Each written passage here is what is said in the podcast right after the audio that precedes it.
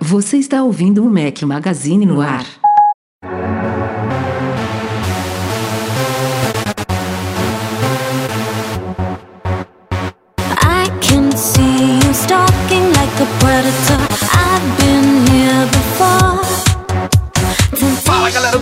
Magazine, sejam bem-vindos ao Mac Magazine no ar 346, mais uma semana batendo ponto, uma semana de véspera de feriado no Brasil, né? Eu já tinha até esquecido disso, estou longe. Bom dia, boa tarde, boa noite, boa madrugada a todos. Fala aqui Rafael Fishman, ao som de Little Boots, sugestão do Geadson Bezerra, valeu pela sugestão dessa trilha sonora. Fala Eduardo Marques, beleza? E aí, Rafael Fishman, agora a gente precisa sincronizar aí esses calendários, né? Esses feriados, porque não faço a menor ideia como é que é o esquema de feriado aí na sua terrinha. Pouquíssimos, pouquíssimos, cara. Não sei se Aqui eles são no meio de semana, se eles empurram pro começo da semana, que nem em alguns países inteligentes, né? Porque aqui é brincadeira, né? Isso semana que vem tem um te feriado aqui, que eu não sei se é, se é municipal, se é estadual, se é federal, mas é quarta-feira. Quarta-feira, meu amigo. Quarta-feira é dia de feriado na semana que vem? Não, não Então, existe mas é isso, porque né? existem feriados que são em datas específicas, né? Por exemplo, Natal não, não, não se muda, né? Se cai numa segunda, numa segunda, se cai num sábado, num sábado, se cai numa quinta, numa quinta. Não, tudo bem. aí Mas realmente... existem feriados que são tipo segundo domingo do mês, primeira, É, dia das mães, dia dos pais, a própria. Isso não é nem feriado, né? Na verdade. É, é, a gente não. A galera não deixa de trabalhar, mas é uma data comemorativa. Normalmente é fim de semana, né? O- normalmente não. Dia dos pais dia das mães cai, cai sempre domingo, né? Se não me engano. Amanhã, amanhã, por exemplo, é um dia certo, né? 15 de novembro, proclamação É. da República. É, sorte de ser uma sexta-feira, né? É, não sei o que, que é na semana que vem, deixa eu ver se É, dia da dia, consciência dia da consciência negra. Dia da consciência negra pod- Dia da Consciência Negra que não é feriado na Bahia, viu? É no Rio, incrível- mas não é na Bahia. Por incrível que pareça, né? Bizarro. Coisa doida. Onde tudo começou e, e- e lá, lá não, não tem, mas beleza. Mas aqui em Portugal tem poucos feriados no geral. Depois eu vou até fazer uma comparação dos feriados nacionais brasileiros versus portugueses, mas eu acho que é bem menos aqui. Ó, pra gente começar aqui, tem uma indicação para vocês que ouvem podcast, não só o Mac Magazine no ar, mas outros podcasts também. A Associação Brasileira de Podcasters, a ABPod, tá fazendo a Pod Pesquisa 2019, uma pesquisa anual aí é, que traz os hábitos do ouvinte de podcast brasileiro. Eu já não sei quantas edições foram, eu me lembro dela no ano passado, é, e tá rolando de novo agora. Fica em abpod.com.br barra podpesquisa traço 2019. Então se você aí ouve um podcast ou mais podcasts e tiver aí uns 5, 10 minutinhos, passa lá nesse endereço, ou então bota aí no Google Pod Pesquisa e vai, che- vai chegar facinho. É legal para traçar um perfil aí da galera e pra gente também saber um pouquinho mais sobre vocês que ouvem o Mac Magazine no ar e outros podcasts brasileiros. Depois a gente coloca o link também no post deste episódio lá no site também para quem quiser ver. É, a dica da, dessa recomendação veio do Rubens Padovese. Valeu, Rubens. Porque 2000, e 2019 é o ano do podcast, né? Todo ano é o ano do podcast. Todo, todo ano tem essa, essa- esse jargão aí. Que esse ano é o ano do podcast. Desde 2000, e sei lá, batatinha, que, que isso corre aí pelo mundo dos podcasts. Mas esse, então- ano, esse ano a coisa realmente engrenou, não só. É. Não foi nem um, um fenômeno nacional, né? Foi um fenômeno internacional. É, o Spotify Agora- tá investindo muito, né? E aí Ajudou. tá, tá divulgando legal mesmo. E, e- e virou uma coisa parecida com blog, sabe? É, há um- alguns anos atrás, praticamente toda grande empresa se viu obrigada a criar um blog próprio, né? Você entra em praticamente qualquer site tem um blog hoje em dia. É, e, e isso meio numa escala muito menor, mas aconteceu também com podcast. Então hoje em dia Se a muitas- Globo fez podcast é porque o negócio tá famoso, né?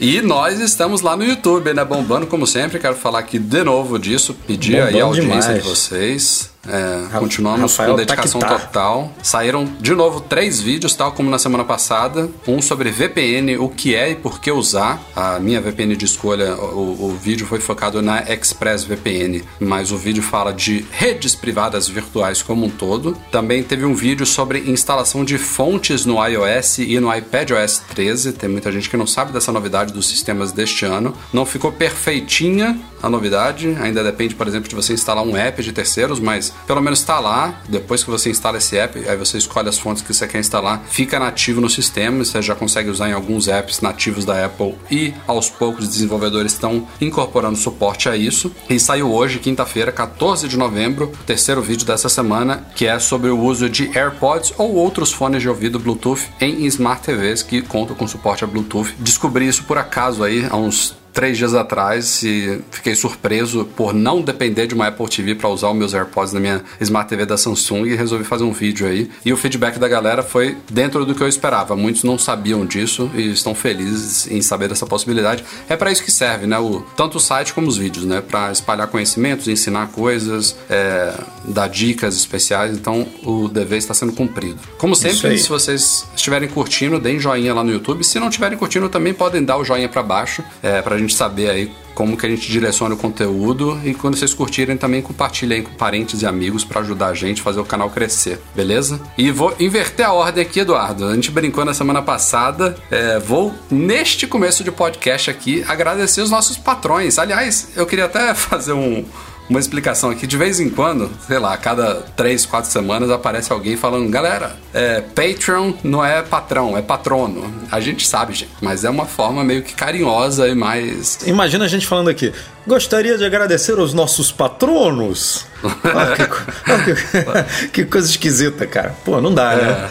É, é, um pouco mais, é um pouco mais próximo, um pouco mais aconchegante, mais familiar, é, assim, os patrões. Patrão, então, e vocês patrão. são nossos patrões, estão pagando. Tão, ajuda a pagar o salário mandar. é patrão, meu amigo. Tá, tá bancando o salário, parte do salário é patrão, não tem jeito. Vou trazer o que eu falo no final de cada podcast, que eu sei que muitos de vocês aí pulam. Vou falar agora. O nosso podcast é um oferecimento dos nossos patrões Platinum, GoImports.com.br, Macs a preços justos no Brasil, Mac Services, a melhor assistência técnica especializada em placa lógica de Macs e monetize a solução definitiva de pagamentos online. Este podcast e o Mac Magazine como um todo também só é feito como ele é hoje, graças ao apoio de vocês no Patreon e no Catarse, especialmente os nossos patrões Ouro, Alain Ribeiro Leitão, Cristiano Melo Gamba, Emir Zanato, Enio Feitosa, José Carlos de Jesus, Leonardo Fialo, Lucas Garibe, Luciano Flair e Pedro Colbatini. O Edu Garcia eu falo no final.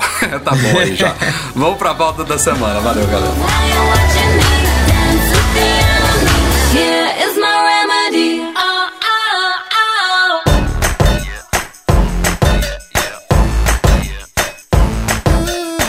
Eduardo Marques finalmente chegou, já tinha dúvidas chegaria este ano, se ficaria para 2020. A Apple anunciou nesta semana o novo MacBook Pro de 16 polegadas. É, acho que o primeiro que falou que viria um MacBook Pro de 16 polegadas foi o nosso querido Mintico, já tem muito tempo, viu? Sempre tem, ele, né? Temos Sempre que puxar ele. isso daí, mas o cara acertou de novo. Já tem muitos, muitos meses que ele começou a falar disso e agora foi concretizado. Ele chega substituindo o modelo de 15 polegadas, o que é uma coisa diferente a Apple fez no passado já. Eu acho que de uma forma surpreendentemente positiva, no sentido de que ela, em outras ocasiões assim de mudança de tamanho de tela e tal, ela já manteve ao menos um modelo da geração anterior à venda, né, na linha um pouco mais barato, porque o novo chegou mais caro. E tinham de fato rumores sobre isso, né, Du? Tinham rumores falando que esse MacBook Pro de 16 chegaria custando para cima de 3 mil dólares. E ao menos nesse aspecto, a gente vai detalhar aqui essa máquina nova, ele surpreendeu positivamente porque ele é, simplesmente. Não, não teria por que ele custar 3 mil dólares, né? Não entregando. Veio, não. É, é. Não entregando as tecnologias e o pacote que ele trouxe. Se a Apple cobrasse 3 mil dólares para isso, ela ia tomar uma trauletada lógico, de todos lógico. os lados, né? Não, não poderia ser a máquina como ela, é, é como ela chegou, né? É. Então ele realmente substituiu trouxe novidades muito boas que a gente vai falar aqui agora, mas ele, pelo menos, a boa notícia é que ele custa nos Estados Unidos a partir de 2.400 dólares, que é o mesmo preço de antes. O preço do Brasil também foi mantido. A Apple faz lá por padrão duas configurações, é, mas elas são personalizáveis, né? Como vocês sabem. E aí a gente até já fez um cálculo. Um cálculo não, não né? A gente conseguiu. É o limite, meu amigo. A gente conseguiu acessar uma página que ainda não está pública no site da Apple Brasil e configurar o MacBook Pro de 16 polegadas no talo, né? Com todos os upgrades, dá para atualizar processador, dá para atualizar GPU, dá para colocar até 64 GB de RAM, novidade nesse modelo, dá para colocar até 8 TB de armazenamento, outra novidade desse modelo. Cara, Aliás, pra- essa, essa pra é a mais isso? cara de todas. Essa. Eu acho que só a troca. Eu, eu fico pensando, pra que um notebook com 8 TB e 64 Ah, cara, GB? quem edita vídeo 4K, tá ótimo isso daí, acaba rapidinho. É fácil. Porra, não, mas 4K, 8K, é. Mas aí bota um, bota um Mac Pro na, na mesa. Porra, é, é É, muito tem a questão da portabilidade, né? É bizarro demais, cara. É muito. Mas enfim, é você coisa. pegando o, o modelo top, que já, que já não custa 2.400, né? nos Estados Unidos vai para 2.800, aqui no Brasil acho que ele já está começando lá para 25 mil reais, é, que já é um modelo extremamente capaz, mas você fazendo todos esses upgrades que eu falei, nos Estados Unidos você vai a 6.100 dólares, é, que é uma grana, não, não- ninguém nega, mas é menos do que o antigo MacBook Pro no talo, e co- com muito mais capacidade, e indo, por exemplo, a 8 TB de armazenamento e 64 GB de RAM. Então, esses preços É, de você, upgrades você caíram. dobra, você dobra a RAM e dobra a capacidade por preços mais em conta, né? Do que o, É. o, o- o MacBook de 15 polegadas até então topo de linha. Então isso Exato. aí foi, foi super bem-vindo mesmo. E no Brasil, esses 6.100 dólares viram 51 mil reais. É, Pronto. best- Aí você decide. Você quer um MacBook Pro ou você quer um carro? Você escolhe. Você pode comprar um MacBook Pro, fazer dinheiro com ele e comprar um carro.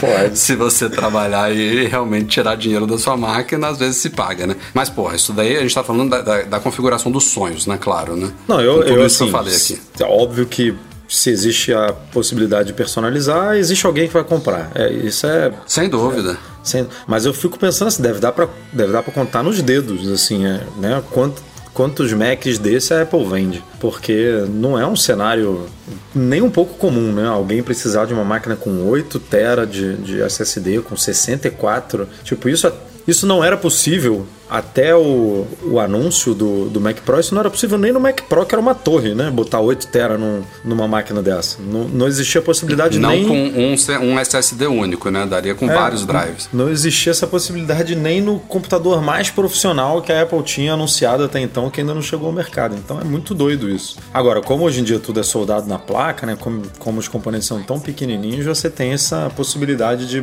colocar essas configurações absurdas até num notebook, né? Que há, sei lá, 10 anos atrás, 8 anos atrás era impensável um negócio desse. E, e- e, beleza, você, pe- você pensa hoje nas, nas necessidades de um nicho desse, de um cara hiper profissional, mas também há de se pensar na longevidade de uma máquina dessa, né? Tipo, pensa, por exemplo, no Mac de 6, 7, 8 anos atrás, qual era a configuração máxima dele e, e como, que ele, como que ele estaria posicionado hoje. Claro que tem coisas que se atualizam ano a ano, né? Um processador, por exemplo, daqui a 8 anos vai ser outra coisa, mas armazenamento e RAM, por exemplo, não, elas vão crescendo, mas se você hoje pode comprar uma máquina com 16 GB de RAM, por exemplo, e se satisfazer, o meu, é o meu caso, por exemplo, eu até edito vídeo, mas eu me dou bem com 16. Eu adoraria ter 32, mas com 16 eu vivo tranquilamente aqui, não tenho o que reclamar. E imagina daqui a 5, 6, 7, 8 anos, o que que vai ser 64 GB de RAM? Vai ser a base? Ainda vai ser uma opção de upgrade? Sei lá, os Macs naquela época vão estar vindo com 32? N- Não sei, entendeu? É uma coisa que já, já amplia muito a longevidade da máquina. Um, um Mac desse configurado no talo hoje, eu acho que daqui a 10 anos, tirando obviamente alguns fatores externos que podem pifar e tal, e, e esses componentes que eu falei que já são atualizados naturalmente, como um processador ou GPU, ainda é uma máquina que vai dar um bom caldo, viu? É, Da- ma- mas o a muito- a própria RAM e o próprio SS- SSD ficam, não, não na capacidade, mas eles ganham mais velocidade também. né? Também, daqui, é, a, sim, sim. daqui a cinco anos o SSD, porra, você vai Sim, sim, claro. instalar o dedo, vai transferir não sei quantos gigas, né? E, e hoje no, tá rápido pra caramba, mas é, enfim, as coisas vão evoluindo também. Tipo, não adianta só ter a RAM ficar mais rápida. A Apple passou a adotar a RAM mais rápida, né, recentemente, porque ela Uhum. começou a usar RAM de, de desktop nos, nos notebooks de 15. Então, é, isso tudo também conta, assim. Então, é, um mix, né? Você tem que comprar um Mac que não fique desatualizado em um, dois anos, mas também não sei se vale a pena gastar tanto dinheiro para você ficar 10 anos com Não, não, uma máquina não. dessa, porque é, daqui a 5 anos talvez seja um bom é, um- uma O- boa o hora que- de você renovar para poder pegar essas novidades, né? O que funcionaria em termos de longevidade é alguém que precisa disso hoje, um, um, um cara hiper profissional, que vai usar essa máquina possivelmente por uns dois, três anos, e aí ele passa pra frente. E aí depois o cara que pegar provavelmente vai passar pra frente mais uma vez, então é uma máquina que pode virar uma máquina de terceira mão, ser bem conservada, ser bem cuidada e ainda, ainda bem, bem atendendo bem os requisitos de algumas pessoas, entendeu? Pode ser assim. Mas enfim, vamos falar das novidades em si. Não, mas só voltando do- no rumor aí do, do que as- os primeiros rumores que surgiram desse MacBook Pro na época do o Mintico começou a divulgar e tal que falou que poderia custar 3 mil dólares falava muito de né uma tipo de Face ID não, não sei se ele chegou a cravar mas já, de uma forma geral a galera especulava ah pode vir com Face ID tela OLED não sei o que não sei o que lá e cara a Apple poderia aí depois que ela ela lançou agora esse de 16 aí ano que vem pode ser que ela faça a mesma coisa com o de 13 né lance pode ser não ela vai fazer porque todos os Macs precisam de um teclado que funcione, né? Então, invariavelmente, ela vai atualizar o de 13 também e tudo leva a crer que ele vai é, seguir esse mesmo modelo e vai ganhar uma tela de 14 com um teclado novo, blá, blá, blá. Depois que a linha tiver certinha, nada impede dela, que nem ela fez com o iPhone 10, né? Tipo, ela lançou o iPhone 8 e falou, agora a gente tá aqui vislumbrando como será a, é, a, a nova linha de notebooks daqui para frente. E aí ela lança um notebook desse de 16 polegadas, não sei, com Face ID, tela OLED, não sei o que, custando os três pau aí que, que a Pode galera ser. tava falando. Que aí faz sentido, né? Tipo, ela mantém a opção, tipo, de ó, você que quer um Mac é, profissional, mas por um preço, entre aspas, acessível, então tem aqui esse aqui de 16 polegadas de 2000 e 2.300 ou 2.400. Agora, se você quer uma coisa mais fora da curva, uma coisa mais nova, uma coisa com tecnologias é, que a gente ainda tá desenvolvendo, entre aspas, aqui, pega, pega esse aqui e dá dinheiro pra gente. Aí, aí combina, né? É, é, é, assim, falando dessas coisas que não vieram, uma tela OLED é perfeitamente possível. Tem notebooks no mercado com telas OLED. Sem dúvida nenhuma encareceria o produto. Só isso aí já poderia levar ele aos 3 mil dólares aí rum- rumorados. Mas o Face ID, embora seja um. A gente já discutiu muito aqui, né? O quanto que faz sentido um Face ID no Mac, o quanto que faz sentido a Apple é, levar o discurso dela para outros produtos fora do iPhone e do iPad Pro, né? Do, do que ela falou que o Face ID é melhor, que é mais seguro, que é mais rápido, que é mais ergonômico. No Mac, porra, tem, tem tudo a ver, mas tudo indica que a geração atual do Face ID, a forma como ele funciona, os componentes que ele requisita, não cabem na tampa de um MacBook Pro. O- se você colocar um iPhone do lado, você vai ver que ele tem o dobro ou triplo de espessura da tampa de um MacBook Pro. Simplesmente esses componentes, um ou mais deles, não caberiam ali. Então, ou a Apple tem que fazer mágica, ou ela tem que fazer uma versão diferente aí do Face ID, que, que não use componentes que necessitem dessa espessura, ou o Face ID em si tem que evoluir, esses componentes têm que evoluir se tornarem mais miniaturizados, mais, mais fininhos. Então, basicamente o que eu quero dizer aqui é, ela não colocou OLED nesse novo MacBook Pro por escolha. Por escolha, não é nem por ela não querer ganhar dinheiro, né? Porque ela poderia, como você falou, Edu, poderia hoje ter lançado esses dois modelos, esse, esse modelo como a gente conhece agora, e ter oferecido, ó, tem a versão aqui top com É, tela não- OLED que custa 3 mil dólares. Ela já poderia a ter feito é, isso. Não, É fã de tela OLED, assim. Porque assim, o, o displayzão prosão lá, ela não botou OLED, né? Ela botou. Mas aí, aí, aí já entra, aí já entra na- nessa mesma coisa que eu tô falando do Face ID. Uma coisa é ela querer, poder. Outra coisa é a- a- as tecnologias não atenderem ainda. Então, Ah, mas- eu mas acho que para um monitor, não, mas eu acho que para um monitor da categoria do Pro Display XDR, com a precisão de cores, com o brilho, com a taxa de atualização, tudo que tá ali embutido nele ali, eu acho que o OLED hoje ainda não atende, entendeu? Então, Ah, eu não entendo muito dessa tecnologia pra para dizer. Eu sei que a gente vai até comentar na entrevista que o Phil Schiller falou sobre o MacBook Pro, ele também falou sobre o display, né? E ele falou lá para a equipe, tipo, vamos fazer, não importa o preço, não importa nada, vamos fazer o que há de melhor, bota tudo que tem de, Sim. tipo, cria o monitor dos sonhos aí, vamos, e se ficar caro vai ficar caro. É isso aí. Essa, essa própria taxa de atualização aí do ProMotion do iPad Pro, só agora que os, os display OLED estão chegando aos 120 Hz. É, até pouco tempo atrás eles não passavam, era impossível, não, a tecnologia não permitia passar de 60 Hz. Começaram a surgir smartphones de 90, que são está se tornando um novo padrão, e parece que tem um um ou outro aí de 120 já, e eu acho que deve ser a tendência para 2020, né? Já tem rumores apontando isso aí que os, smartphones de 2020, os flagship pelo menos, vão todos adotar telas de 90 ou até 120 Hz, inclusive os iPhones. Mas vamos voltar aqui para os MacBooks Pro. É, além desse aumento de tela, né, que deixou as, a, a, moldura do Mac um pouquinho mais fina, nada drástico, mas deixou um pouquinho mais fina, né? Esticou ali um pouquinho mais para os cantinhos da tela. A tela continua quadrada, né? Tinha essa expectativa de ela ter cantos arredondados, mas eu acho que isso também pode ter a ver com a questão do OLED. É, é, é, faz mais sentido você fazer isso em telas OLED, esse recorte com preto profundo ali, sem diferenciar muito da tela. Então pode ser que isso aconteça nesse futuro MacBook Pro realmente todo diferente. Disruptivo. É, eu acho que isso vem depois. Graças a Deus, como você já citou aí, temos um novo teclado, um velho novo teclado, né? A Apple tá chamando de Magic Keyboard porque ela explicou que ela pegou tudo de bom do Magic Keyboard, que para quem não sabe é o teclado Bluetooth que acompanha, por exemplo, o iMac, o iMac Pro e é vendido à parte pela Apple. Tem muita gente que adora aquele teclado, assim, não, não, não atende a Você todo usou mundo. ele por um tempo, né? Usei, é muito bom, é muito bom o teclado, me atendeu super bem na época que hum, foi uma das vezes que meu É. Mac tava com o teclado fudido, Não, eu tive que ele, comprar um. ele não deve ser exatamente igual, né? Porque Não, não, de jeito nenhum. o- ele, o- ele é uma mescla. Ele é uma mescla do teclado. Não vou dizer borboleta, porque não é. a- a- o mecanismo voltou a ser tesoura, né? Mas o, a concepção aí, a, a estrutura que a Apple criou para o teclado borboleta e o design, né, de- desse teclado, ele não, ele, ele tá se mesclando com o mecanismo do Magic Keyboard. Então, volta a ter um, meca- um mecanismo tesoura, mas a Apple personalizou ele ali para proporcionar uma das coisas que ela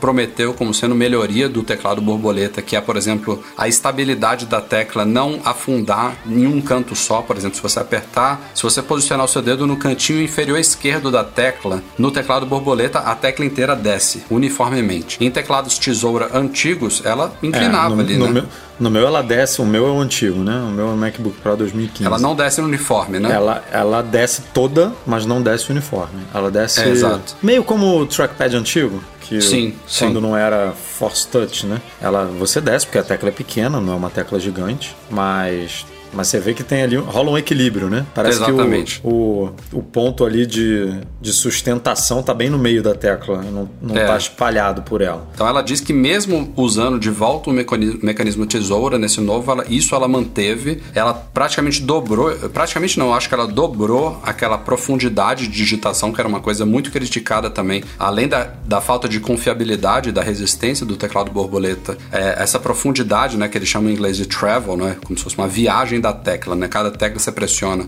É, no teclado borboleta era de meio milímetro, agora passou a ser um milímetro, que não é uma profundidade gigantesca, mas Deve ser bem é menor ainda do que o meu aqui, né? Tipo, deve ser. Tem um gráfico, eu não sei quem, é, quem fez esse gráfico, se foi o Marco ainda. Arment ou o Jason Snell, enfim, alguém, alguém que já fez o review dessa máquina postou um gráfico com essas informações de profundidade aí. Eu teria que olhar para saber como é Mas que é assim, o seu pegou, comparado com o novo. pegou o melhor dos dois mundos, né? Pegou o melhor do que o teclado borboleta tinha e pegou o melhor do que o Assim teclado esperamos, tesoura né? tinha. Aparentemente é isso. E voltou com coisas criticadas, né? Tecla ESC, que agora voltou Tecla a ser uma ESC tecla de física. verdade. As setinhas ali, os direcionais, né? Que agora tem aquele espaço ali que muita gente não entende, né? Pô, ah, pô, o que que muda? Porque visualmente eu achava até mais bonito quando era, quando era quando a tecla ocupava todo o espaço ali. Sim, é- Mas é- você é pensando que você não olha pro teclado, Ela, né? ela mudou isso puramente pela, pela estética, porque a única vantagem da tecla, das teclas laterais serem da mesma altura das duas verticais é a estética, é você É não deixar um estético, buraquinho é, ali em sem cima. dúvida. Só que é uma bosta, é muito ruim isso É, daí. porque você não digita olhando pro teclado, ou pelo menos não deveria, né? Então,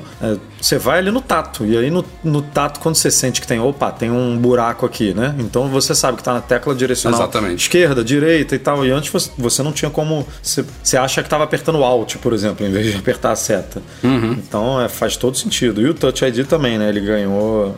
Ele ficou É, isso aí é uma destacado. mudança, é, aí é uma mudança estética, né? É, mas Basicamente. acho que fica mais fácil pra quem não conhece a máquina, sabe? Porque fica destacado que ali é um botão de ligar Sim. e desligar, que o botão afunda, que o botão. Porque antigamente, como ele era colado com a touch bar, muita, muita gente que não tem familiaridade pode olhar e falar: putz, onde eu ligo? Putz, será que isso aqui é um botão? Porque a touch bar não é botão. Será que isso aqui afunda ou não? E agora fica mais, é. né? Ó, eu sou um botão como o resto do teclado. Mas o ESC, o ESC voltar a ser físico era, é muito bom, era muito pedido. Aliás, não só isso, a touch bar ela ficou ligeiramente um pouquinho mais para cima ali. As, as teclas todas elas diminuíram ligeiramente de tamanho, então estão um pouco mais espaçadas também. Dizem que melhora a experiência de digitação. É, isso é uma então, coisa do, do, meu teclado. O meu teclado elas são mais espaçadas, né? No seu elas são mais grudadinhas. Sim, então, são. voltou. Aspecto visual realmente é uma mescla, porque não tem tanto espaço quanto no meu, mas tem um visual do teclado novo ali também. Então, realmente está mesclado, assim. Vamos é, eu muito curioso ter resolvido. experimentar. Eu, a eu boa nunca... notícia é que não entrou no recall. é, não, não teria porquê, né? A Apple agora fez o que ela deveria ter feito. É, assim, eu entendo ela ter lançado o modelo de primeira geração do teclado borboleta é, e não, não ter previsto os problemas que surgiram e ter insistido um ano lançar na segunda geração. Mas quando a segunda geração já veio com pepino, ela insistir mais um ano na terceira, aí, na verdade, o que, o que ela tá dizendo é que desde que começaram a surgir os pepinos, que ela já começou a trabalhar nesse novo, né? E que é um projeto de múltiplos anos aí e tal. Mas assim, isso é, isso é pura balela, né? Os caras devem balela, ter balela. ativado um modo de emergência aí, sei lá, um ano atrás e agora a coisa se concretizou, não mais do que isso. Eles insistiram muito, até porque admitir um erro desse é foda pra e qualquer Apple empresa ou pessoa. Erro, né? Porra. Eles dão uma volta, ficam lá falando um monte de coisa e tal. Mas Dificilmente vira e fala, erramos, tá aqui o um novo, com tudo consertado. É, Vamos agora, lá. é, agora é reconquistar a confiança, né? É, passar seis meses, um ano, dois anos aí provando que não tem mais problema nenhum, porque agora eu, eu, confio. Eu agora tô afim até de trocar de Mac, né? Eu, eu, já falei várias vezes aqui em podcast que enquanto ela não abandonasse esse teclado Rafael, borboleta, eu não queria trocar do meu. Rafael, se você quebrar uma tecla, você pode substituir, Rafael. Uma tecla só, né? Uma tecla só, Rafael. É, você com é... essa mão de mamute aí, se quebrar o A, você pode trocar só o A, cara. Olha só que maravilha. Meu, meu eu não sei quanto não é vai custar o ar, né? É com S, tipo, né? Vai virar. Porra, Não, imagina. o S, troca aqui o S, vai custar dois mil reais, do mesmo jeito. Uma tecla. Mas assim, pô, é, tem coisas que trocar top case inteira por um teclado não faz o menor sentido. Não faz o menor é. sentido para Apple. Não é para o consumidor, não, que vai pagar por isso. Mas a Apple troca também quando está na garantia.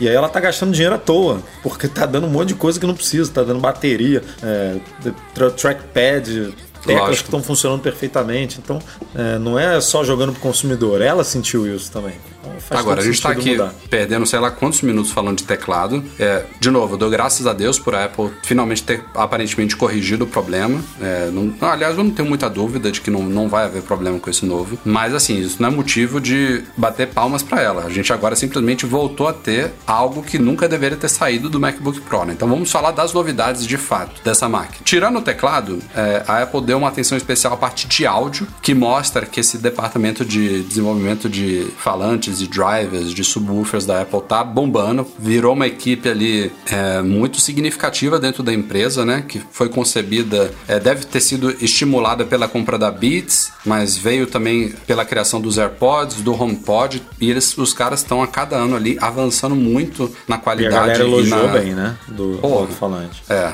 Tem não, não só de é, emissão de som, mas de captação também. Então a Apple promete, ela colocou seis alto-falantes nesse MacBook Pro novo e promete mais nitidez e mais potência. A galera fala que é surreal para o notebook, muito bom. E também colocou três microfones que ela promete qualidade de estúdio, com redução de ruído ambiente, com uma ótima captação. E o seu assim. alto-falante, que é do modelo 2017, sei lá, 2016, já é melhor que o meu, que é 2015. Imagina como não tá agora. O meu é né? muito bom, cara. O meu é muito bom. Eu gosto o, muito desse alto-falante daqui. A gente já botou o meu e o seu um do lado do outro e o seu é bem mais alto, bem mais nítido do que o meu. Imagina o novo. Né? É, deve, estar tá muito bom mesmo. Fora isso, Edu, não, não teve quase nada novo, né? A tela. É, a, a, tela é exatamente igual. Tirando... A tela aumentou um pouquinho, é, é, teve uma diferença tirando... de densidade ali muito pequena, passou de 220 para 226 pixels por é, polegada. Isso, é, é imperceptível numa tela Imperceptível. Dessa, né? Isso aí é, besteira. A Mas mesma com 500 nits, cores, mesma qualidade, é, mesmo contraste e tudo. True Tone, P3. Mesmo as quatro portas USB tipo C barra Thunderbolt 3. Mesmo, mesmo processador. processador. Agora não é a mesma GPU, tem uma nova geração de GPUs da AMD, super integrada aí, proporcionando grandes ganhos de performance para quem usa a GPU, né? Você pode botar uma GPU gráficos, dedicada com, com até vídeo. 8 GB, né? De, Isso é muito bom. Dedicada, e, muita coisa. E essas opções de upgrade aí que a gente falou, até 64 GB de RAM e até 8 TB de SSD. Fora isso, eu acho que é isso. É, tem a, a como é que é o nome? O, o negócio de temperatura, né? O, Ah, sim, a é. Que, Eles re- que na verdade. redesenharam né, a É, parte interna de, de dissipação de calor Muito e tal. por conta daquela polêmica que teve lá com o uma i9, polêmica, né? né? Uhum. É, é, você pode configurar, ele vem com um processador de 2, né, 2,3, se eu não me engano, né? E você pode configurar para um de 2,4. E aí esse de 2,4, né, na atualização passada do MacBook Pro de 15 estava dando alguns problemas é, de temperatura, né? O Mac ficava muito quente com ele, e aí rolava uma limitação ali do poder de processamento do, do, do- da CPU, e aí a Apple prom- prometeu é, corrigir isso com esse novo Mac, né? Que ele tem um fluxo de ar 28% Ela, ela maior. corrigiu praticamente em, em sua integra- integridade o problema com o update de firmware do ano passado. É, a galera que avaliou o, o mais. é, o que ficou mais destacado na época foi um vídeo do Dave 2D, que o cara colocou o Mac dentro de um freezer e mostrou que a performance ficava muito melhor do que ele fora. E, e ele depois fez um vídeo, depois desse update de firmware, comprovando que a Apple tinha melhorado muito, ou praticamente pra- resolvido o problema. Mas agora ela fez no hardware, né? Não basta só um update de software. E aí é mais pro, pro desempenho a longo, a longo prazo, assim, de horas, né?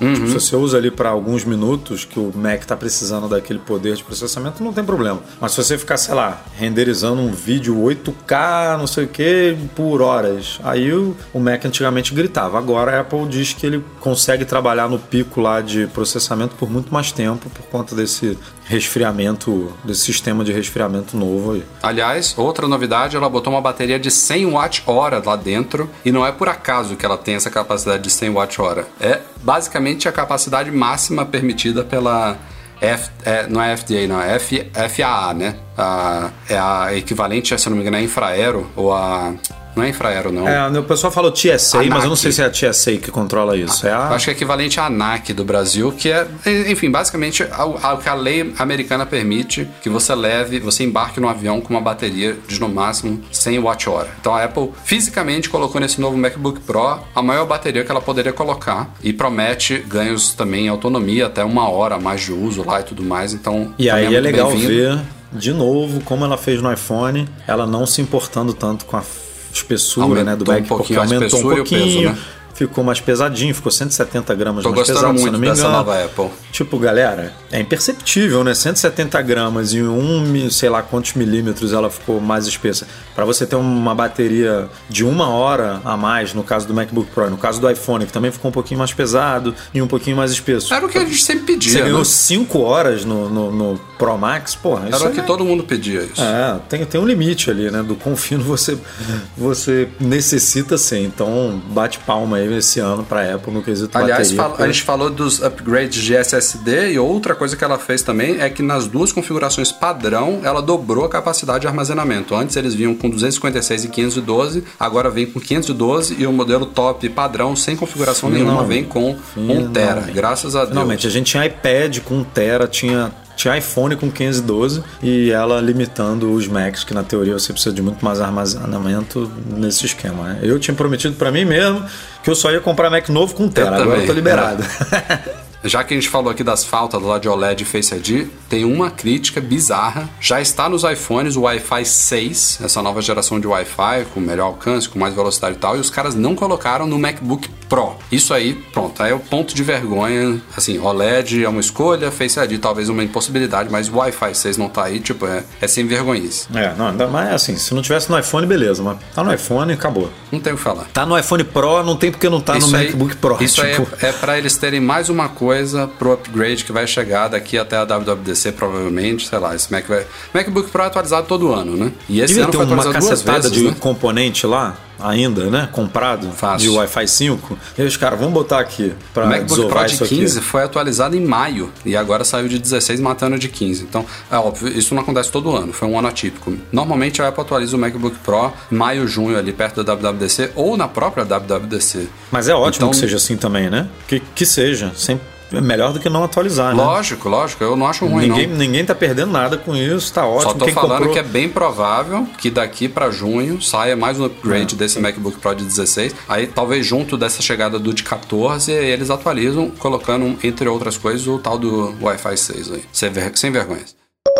Nesse mesmo comunicado para a imprensa que a Apple soltou sobre o MacBook Pro, lembrando que não tivemos evento, né? Foi mais um lançamento, tal como os AirPods Pro, algumas semanas, feito lá no site da Apple. Ela convidou alguns membros da imprensa na véspera ali para conhecer a máquina e só. E aí, junto do comunicado do MacBook Pro de 16, ela falou rapidamente sobre o Mac Pro, que é a nova torre, né? Ralador de queijo, e o Pro Display XDR, que foram anunciados, demonstrados na WWDC alguns meses atrás, prometidos para esse ano, mas desde então a gente ouviu muito pouco falar deles, né? E agora a Apple simplesmente falou, ó, eles vão chegar ao mercado em dezembro. Não tem nem data certa ainda, não tem preços de personalização, tudo que pintou até agora são especulações. O que a gente sabe são os preços base deles, né? O MacBook Pro, o Mac Pro, desculpa, vai custar a partir de 6 mil dólares e o Pro Display XDR a partir de 5 mil dólares sem o stand, né? O stand É. vai custar mil dólares. E ainda tem uma outra versão lá, Nano Texture, de não sei o que, do Pro Display XDR, que bota mais mil dólares, enfim. É uma brincadeira cara, mas que vai chegar agora ao mercado em dezembro, hiper parruda e já atualizada, né? Isso é uma, uma, uma consequência de ele ter demorado aí chegar ao mercado. É, e você já tinha citado uma delas, né, do ele até, até semana passada, o que a gente sabia é que ele poderia ser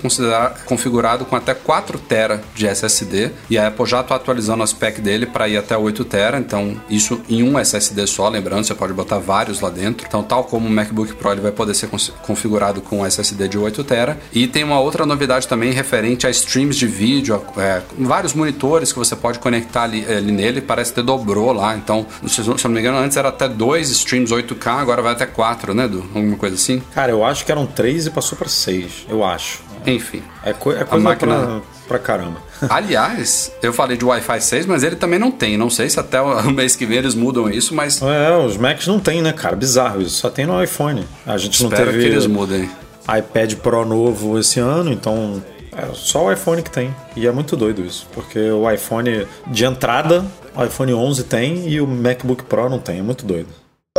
Falemos então de rumores. Rumores para bastante tempo à frente, né? É, tem, tem especulações de que a gente pode ver ano que vem alguma coisa, algum dispositivo da Apple focado em realidade aumentada, mas nesses últimos dias esse- essas especulações foram jogadas um pouco para frente, o que não, não tá cravado em pedra, né? Talvez realmente pinte alguma coisa em 2020, mas o que, se eu não me engano, a Bloomberg falou, Edu? Acho que foi a Bloomberg. Foi. É, ou foi o Information? Agora Primeiro foi dúvida. Information, depois a Bloomberg, né? O- É, os caras estão dizendo que em 2022 a Apple deve lançar uma espécie de headset de AR, de AR, né, de realidade aumentada, e em 2023, um ano depois, um óculos inteligente também com realidade aumentada, o que são coisas diferentes, né? Porque É. o que eu compreendo disso daí é que um headset é um dispositivo que você coloca especificamente para usufruir da tecnologia, né? E aí a gente fala muito de realidade aumentada, que eu acho que é o foco da Apple, mas os headsets que a gente conhece hoje são mais focados em realidade virtual. Então eu não sei se seria uma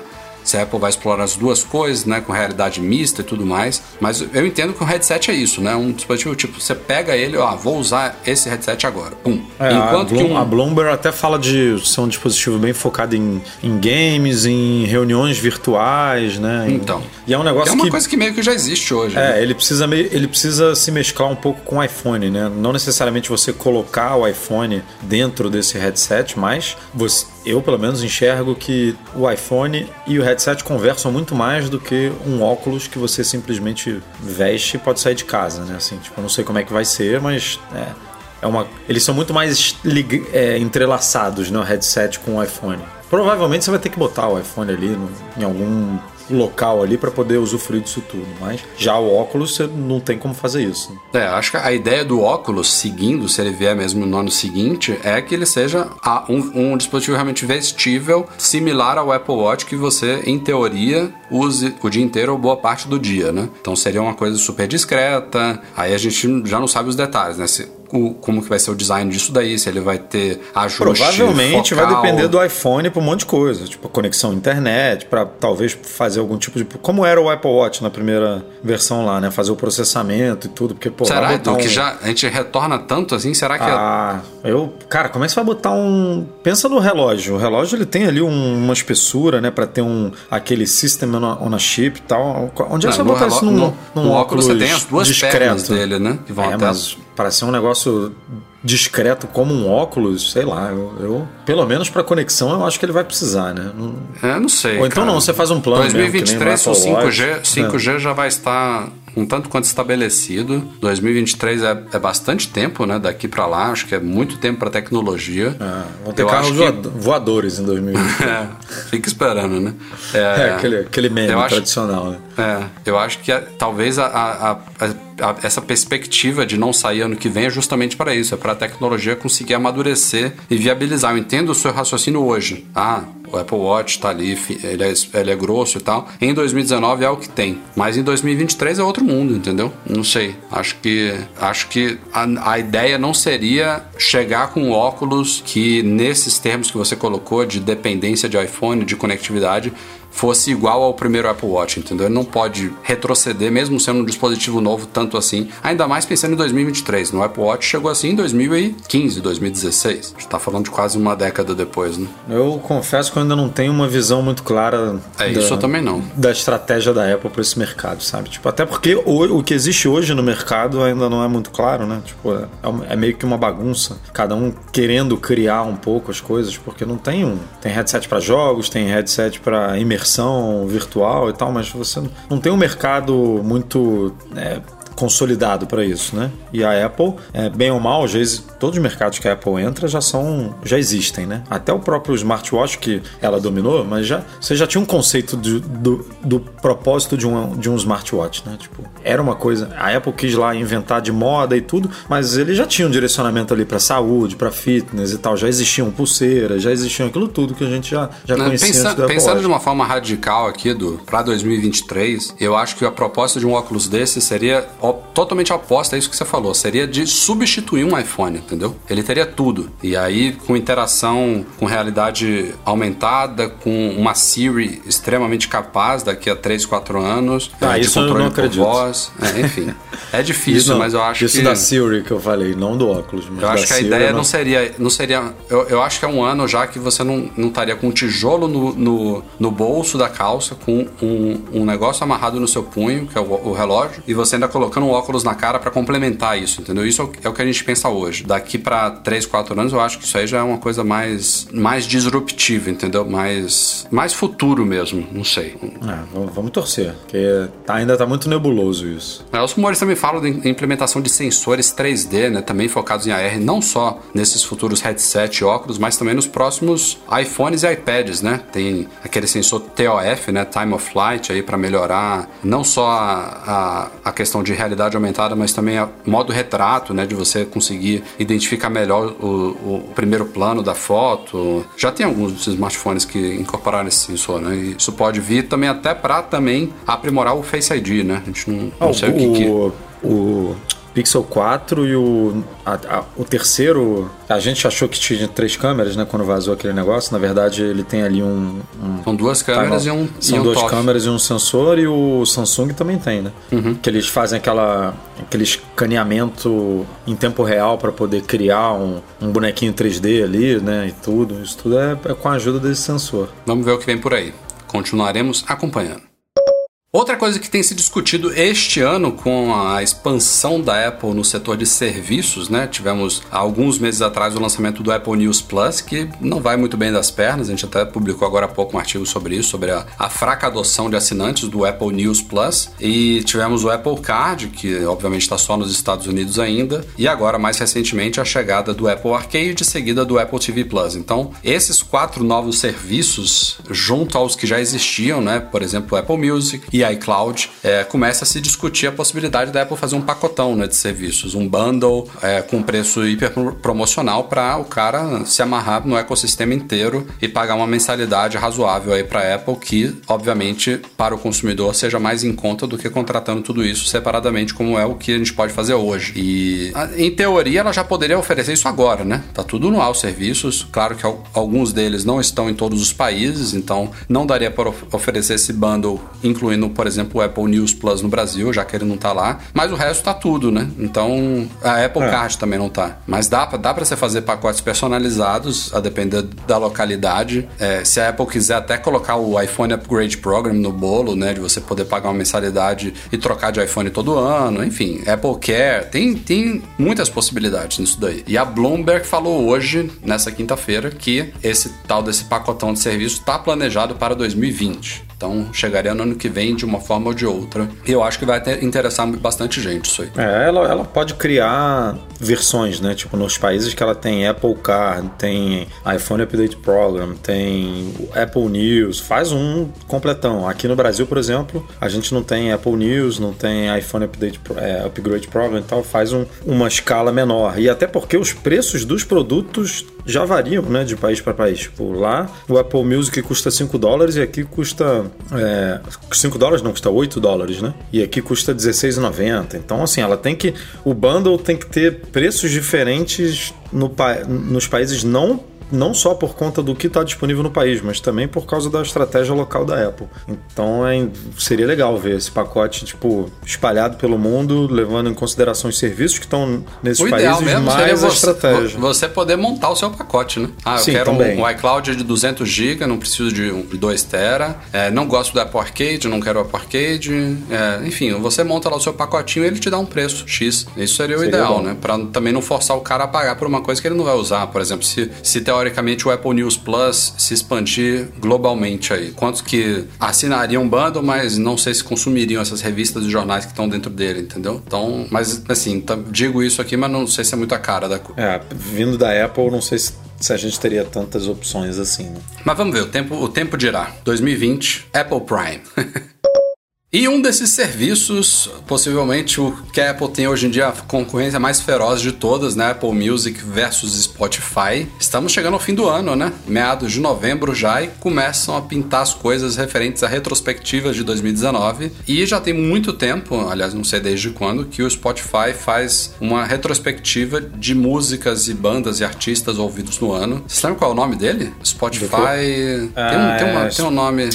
Tem, é Spotify Re Rewind, não é? Alguma coisa assim? Não, Rewind é o do YouTube. É, tem um nome lá do Spotify, mas enfim. Ano passado teve gente que criou, não sei se foi um site, um, um atalho do, da Siri, teve alguma alternativa a, a, essa ausência no Apple Music, né? Teve o do Spotify e a Apple não fez no Apple Music. E agora ela já lançou isso. Ela fez uma, uma nova playlist chamada Replay no Apple Music, que por algum motivo não está aparecendo para todo mundo. A gente até deu a dica lá no site, se você acessar pelo, pela web você consegue ativar isso, mas a ideia é basicamente o que o Spotify oferecia com um toque especial no sentido de que você não tem o replay só deste ano. Então, se você é assinante do Apple Music há muitos anos, possivelmente deve pintar para você o replay de 2018, 2017. É, e, e é uma coisa que vai ser mantida atualizada, né? Tipo, ele não gera agora a sua retrospectiva de 2019 e ponto. É uma, é uma playlist que vai ser atualizada semanalmente, Edu?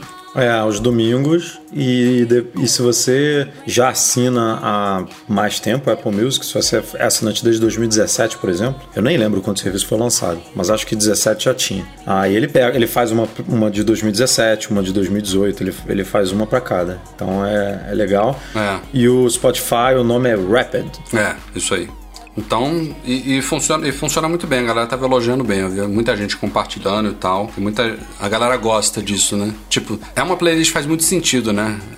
Você consolidar em um lugar só o que você mais ouviu no ano, né? Tem muita Com gente certeza. que deve fazer de uma forma manual, tipo, criando uma playlist e inserindo nessa playlist as coisas que mais está curtindo e o negócio agora faz automaticamente. Tá muito bem-vindo. Vamos então para e-mails enviados para noar.macmagazine.com.br, começando aqui com André Medeiros. Ele comprou no ano passado um iPhone 10R nos Estados Unidos que estava funcionando perfeitamente, incluindo navegação 4G, e após uma atualização recente, o aparelho começou a ter um 4G intermitente, às vezes funcionava, às vezes não, e depois de um tempo piorou e passou a não reconhecer chip nenhum de operadora. E ele foi numa assistência homologada pela Apple, assistência autorizada, e após os testes convencionais, o atendente falou que era um problema na antena e que deveria deixar o aparelho para troca troca. É, depois o André agendou um Dinos, foi na Apple Morumbi, ou seja, não aceitou esse primeiro diagnóstico. E o atendente do, da Apple Morumbi, segundo o André, disse a ele que o aparelho parou de funcionar pois era o modelo americano, que não funciona no Brasil e que quebraria um galho dele trocando o aparelho, que ainda estava na garantia, pelo modelo nacional. O André não quis discutir, mas achou estranho o posicionamento oficial e aí pergunta pra gente trocar, em quem, né? Aí você não discute. Em quem acredita.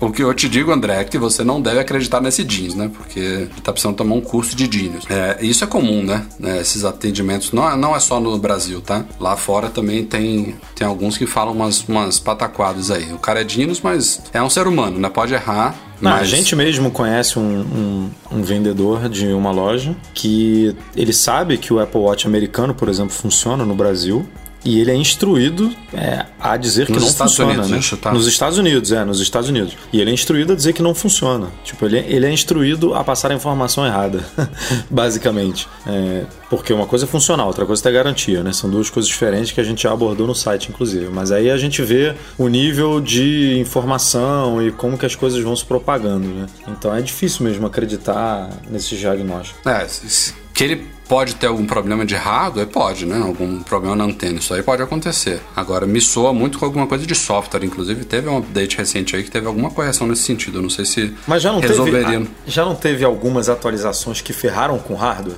A gente já viu isso. Microfone, não foi no iPhone 7 que depois de uma Teve, atualização fer- ferrou o microfone, alguma coisa É, nesse sentido? é. Então eu não duvido que nessa atualização aí, em algum momento, o iPhone dele tenha ficado danificado por alguma coisa. Porque realmente não faz sentido parar de funcionar de uma hora para outra. É, mas que bom que ele conseguiu, aparentemente, deve ter aceitado, né? Ele não falou aqui, mas deve ter aceitado a troca pelo modelo É, nacional. não, em, em tuba, mal. né? Ou em tuba que o Lógico, cara falou, lógico. nossa, tá certo, meu amigo. Eu comprei nos Estados Unidos mesmo, tá ruim, por favor, troca aí pelo brasileiro. E depois você vem discutir aqui.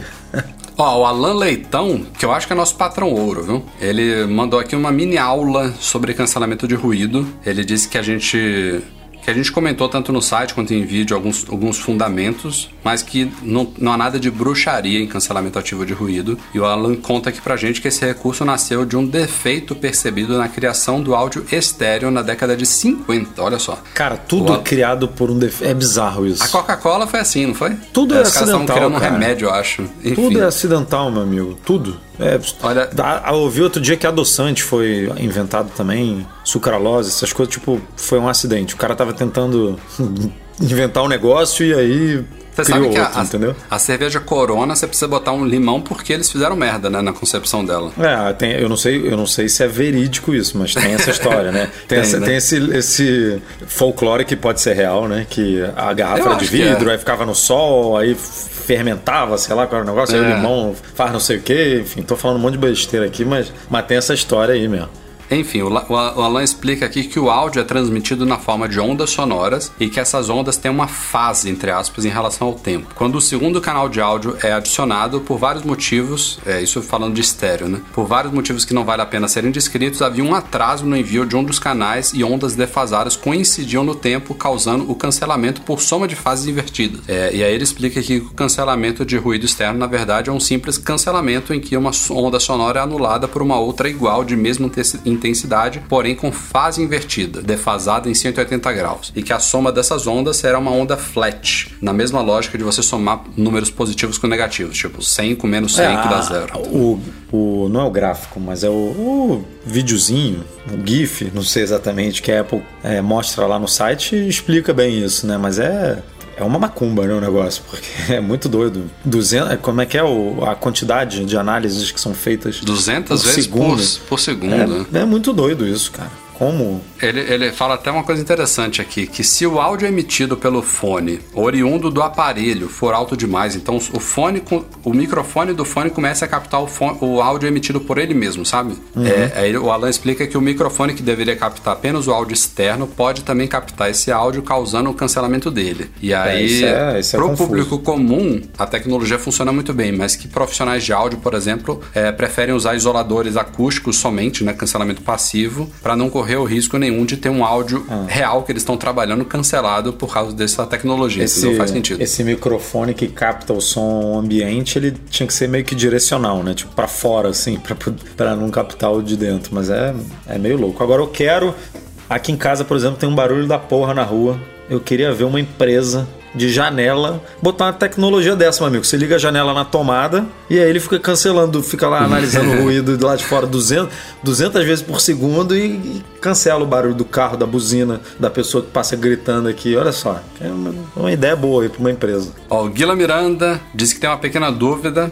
É, quando pegamos um novo iPhone, sempre é bom fazer uma instalação a partir de um backup recente de um iPhone antigo, mas se o sistema que foi feito o backup já tivesse alguns bugs, eles também vão ser transferidos para o novo? Então, nesse caso, não seria melhor fazer uma instalação do zero do novo iPhone? Diga aí, Eduardo. Cara, essa é a, essa é a premissa de fazer uma instalação do zero, né? Você se livrar do lixo, se livrar de bugs, tanto no, no iOS Mas, assim, quanto no macOS, né? O backup não necessariamente leva esses bugs, né? Eles não, a gente não, não, não- a gente não tem como saber exatamente o que, que vai para o backup, né? É, no, no, backup do macOS, por exemplo, a gente sabe, né? A gente vê os arquivos. Principalmente se, se você faz o backup no Time Capsule, você, no Time Machine, você está levando absolutamente tudo do jeito que está. Então você está levando todos os bugs. Se você faz um backup manual, né? Arrastando ali os documentos, as coisas que você quer levar para o Mac depois da instalação limpa, aí você já faz uma seleção, então você já se livra disso. No iOS a gente não tem muita noção do que, que vai. É, a Apple fala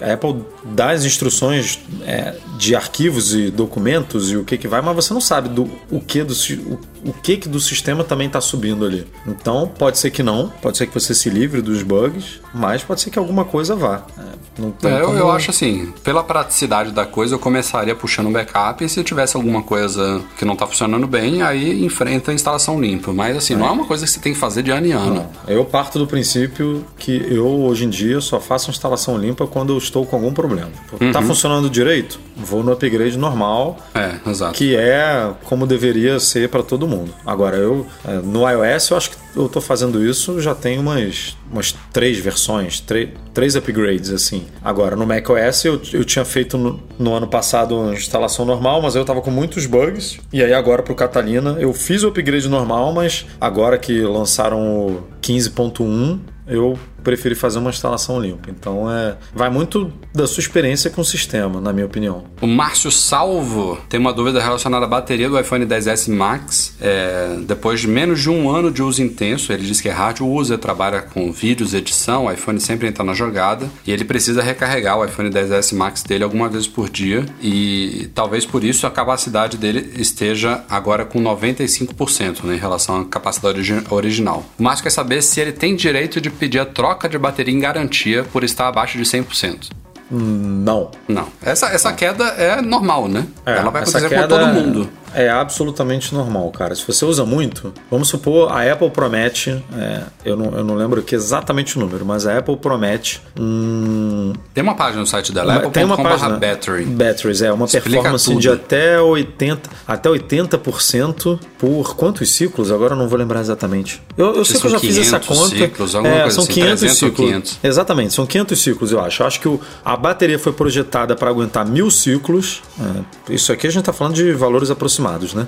E com 500 e, e, e para reter 80% da performance da carga dela com 500 ciclos. Ou seja, se você é um usuário comum, você carrega uma vez é, por dia a bateria. Um você, ano e meio. É, um ano e meio, dois. Ah, de, depende muito da bateria também, porque, por exemplo, eu estou indo dormir hoje com o iPhone 11 Pro Max com 60%. Então eu demoro dois dias para fazer um ciclo, né? Exatamente.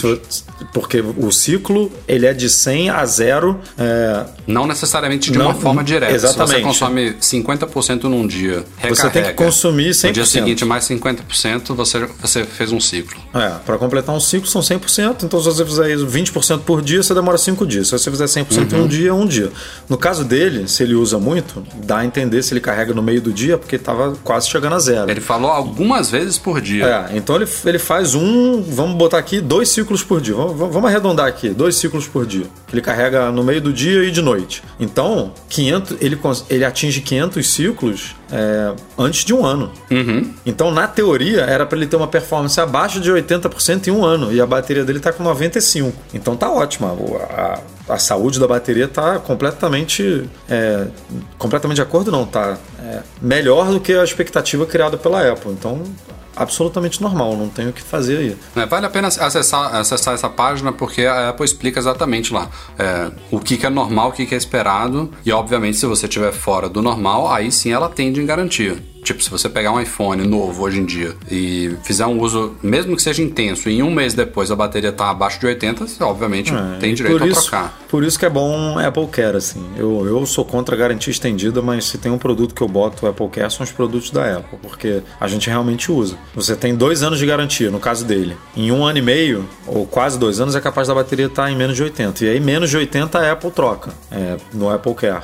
Eu fiz Uhum. isso, por exemplo, no meu Mac. Meu Mac ficou com 79%. Tava no beirando ali o final do Apple Care e aí eu fui na loja, 79%, eles trocaram a top case toda por conta da bateria tá abaixo de 80. Então, é, eles encaram o Apple Care como uma garantia, né? Então, se se tá abaixo de 80, eles trocam. Fechando a semana aqui de e-mails com Renato Coelho, ele pergunta se a gente sabe como anda a adoção do login da Apple, né? Que é aquele iniciar a sessão com a Apple, ou em inglês sign in with Apple. É, ele disse que, exceto por um aplicativo que a Apple divulgou na página dela, que ele não vê ninguém usando esse login dela, que havia escutado que para aplicativos que já usam o login de Google e Facebook seria obrigatório da Apple, mas não é o que ele tem visto na prática. É, tem pouca adoção ainda mesmo, eu acho que essa regra ainda não entrou em vigor 100%. Ela vai entrar, acho que a Apple deu um prazo aí para os É, desenvolvedores um prazo, incorporarem né, isso. cara? Não dá para o desenvolvedor fazer isso correndo no lançamento do iOS 13. Deve ter um prazo bem extenso. aí. Mas eu já vejo alguns aplicativos aqui, viu? Eu já tenho o iFood já incorporou isso. iFood, Kayak, SoundHound. SoundHound. Não sei se o TV Time incorporou. Teve alguns já dos que eu uso aqui que já começaram a incorporar É isso. difícil perceber porque no meu caso tá tudo logado já, né? Exato, Então, é isso que eu ia falar. É difícil. Se, assim, se você quiser ter uma experiência, desloga Se você já de tem a conta, os- né? É, Se Ah. você já tem a conta, porque ele- o, o Sign In with Apple ele cria uma nova conta, né? Dentro da privacidade da Apple ali, da, da facilidade de login. Mas se você já tem uma conta com seu e-mail ou, ou já usa com Google, Facebook, você teria que realmente abandonar o uso dela e criar uma nova, né? Então, pra mim não faz muito Mas, ele sentido. não, mas será que ele não pega as informações da sua conta? Porque assim, é o mesmo e-mail, né? Vamos supor que seja o mesmo e-mail. Que você usa o mesmo e-mail no Google e no ID Apple. Ele não faz login com a. Tipo, quando você faz o login, ele entra como um novo usuário ou ele, ele reconhece que, ah, não, esse aqui é o Rafael? Tipo, é, Se você, se você no iFood, optar- por exemplo, entendeu? Você não vai ter que configurar endereço de novo, Então. do zero. Uma, uma das coisas mais legais do, do login da Apple é você poder usar aquele e-mail mascarado, né? Você não compartilhar o seu e-mail real com o serviço. Então, na base do banco de dados do serviço, o e-mail que vai estar lá é o aleatório gerado pela Apple, né? Há é, uma, uma combinação lá XYZ de caracteres, nada a ver. A arroba tem um, domínio, um subdomínio lá referente a esses logins do, do, do- do login da Apple. E isso é o que vai estar na base do serviço. Então, é Mas ele impossível tem que você ter- já ter usado esse e-mail antes. Mas ele tem que ter algum link com o seu e-mail real, né? Não tem. É, é, é, é o servidor da Apple que faz o redirect. Pro serviço, ele nunca vai saber qual é o seu, o seu e-mail real, entendeu? Na base dele vai estar esse e-mail aleatório que foi gerado naquele cadastro. Ponto. Agora, isso é uma coisa opcional. Você, na hora que você vai usar o login da Apple, você pode escolher lá, quero compartilhar o meu e-mail. Aí, se você usar o seu e-mail da Apple, que já tinha sido usado antes, se, por exemplo, se o, e-mail, se o seu e-mail da Apple for arroba Gmail, que isso é uma possibilidade, né? Você não necessariamente precisa usar arroba iCloud ou arroba me, e aí eu não sei o que acontece. Ele detecta que já existe uma conta e aí não deixa você prosseguir, entendeu? Em teoria, ele não deveria deixar, porque vai bater um e-mail que já está na base do serviço ele não, não, deveria deixar concluir. Acho que deve acontecer isso. Mas é, é, é isso como a gente falou, é uma questão de paciência, logo logo Ah, vai, vai se e- espalhando e isso se- aí. Você pode até surpreender se deslogar de todos os aplicativos aí, pode ser que tenham mais. Né? É.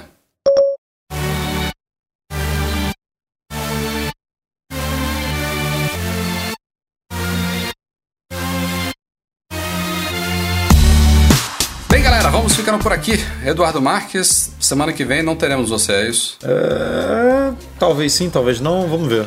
Vamos ver, eu vou tirar aí uma, alguns diazinhos de folga, mas dependendo aí da situação, a gente. Dependendo Não da internet você. do local. Não, dependendo Não da internet do local, dá pra gravar na boa. Uma horinha, uma Mas hora teremos, e meia. teremos tranquilo. podcast, não se preocupem. Não, Vou dar um isso jeito. Aí, isso aí a gente não, não falha. É isso aí. Vamos ficando por aqui. Já agradecer a todos lá no começo. Manda um abraço aqui pro Eduardo Garcia, que é o editor do nosso podcast. A todos vocês, muito obrigado pela audiência e até semana que vem. Tchau, tchau.